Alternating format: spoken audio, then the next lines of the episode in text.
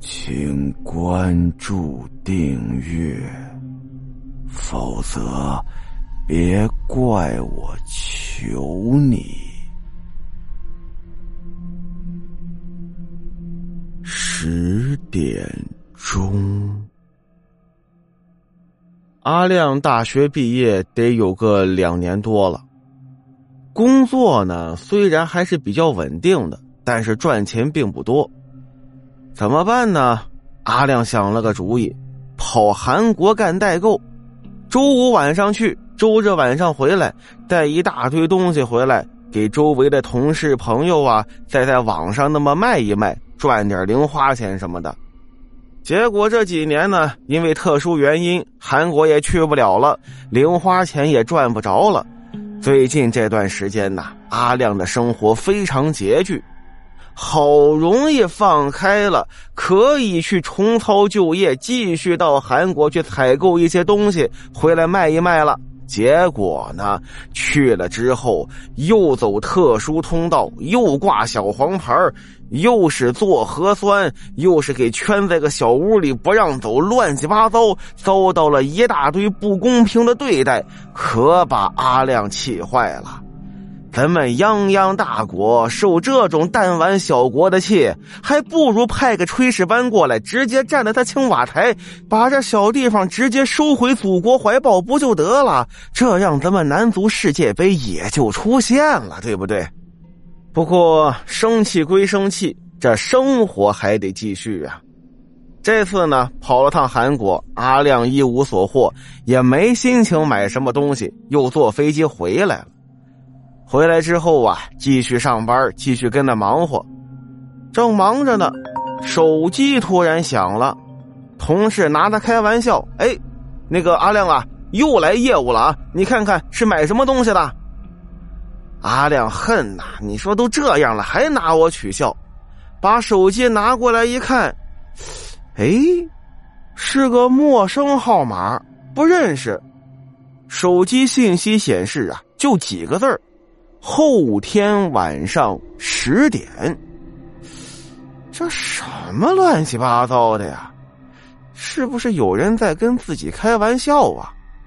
阿亮把手机一放，继续忙自己的工作。到了第二天，他又收到了一条信息。这条信息呀，跟上次那条还有些联系，写的是明天晚上十点。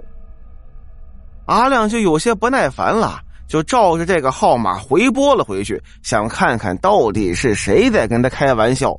结果这一拨不要紧，您好，您拨打的号码是空号，空号，正后再拨。不是吧？Sorry，他为了确认呢，又再一次按照这个号码拨回去，结果仍然是空号。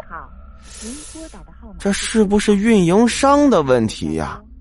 阿亮没有深想，决定对这个信息啊不再理会了。结果到了第三天，还是昨天前天同样的那个时候，手机的短信又响了起来。阿亮真受不了了，打开短信一看，今天晚上十点，这几个字啊映在他眼里头，他马上按照那个号码回拨回去，结果提示。还是空号。阿亮这个时候啊，心里就有点凉了。这是什么事儿啊？挺古怪的呀。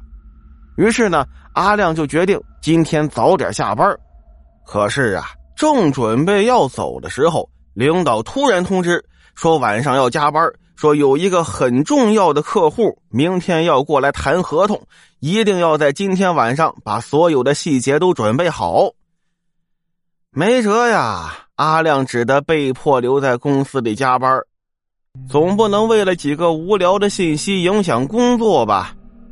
但是最好的解决方案就是在十点之前把工作结束。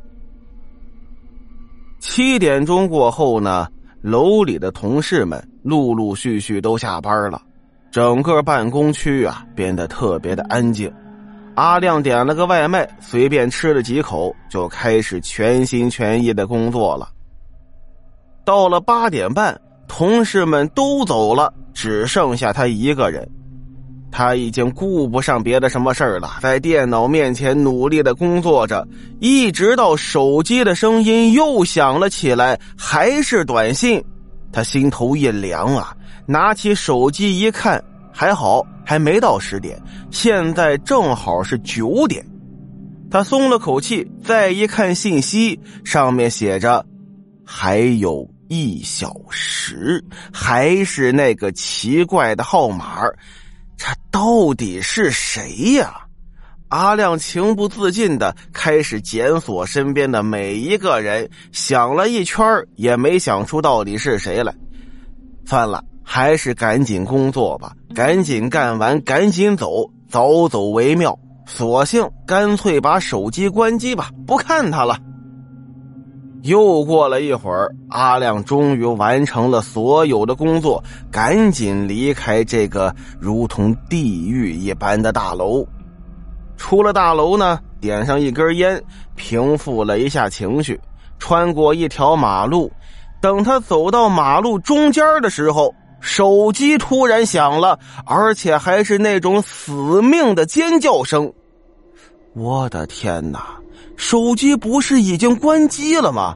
阿亮愣了一下，马上停下脚步，伸手往兜里去掏那个该死的手机。正在这个时候，夜空中划过一个尖锐的刹车声，手机在空中画了个圈阿亮倒在了血泊之中。这个时间永远定在了十点钟。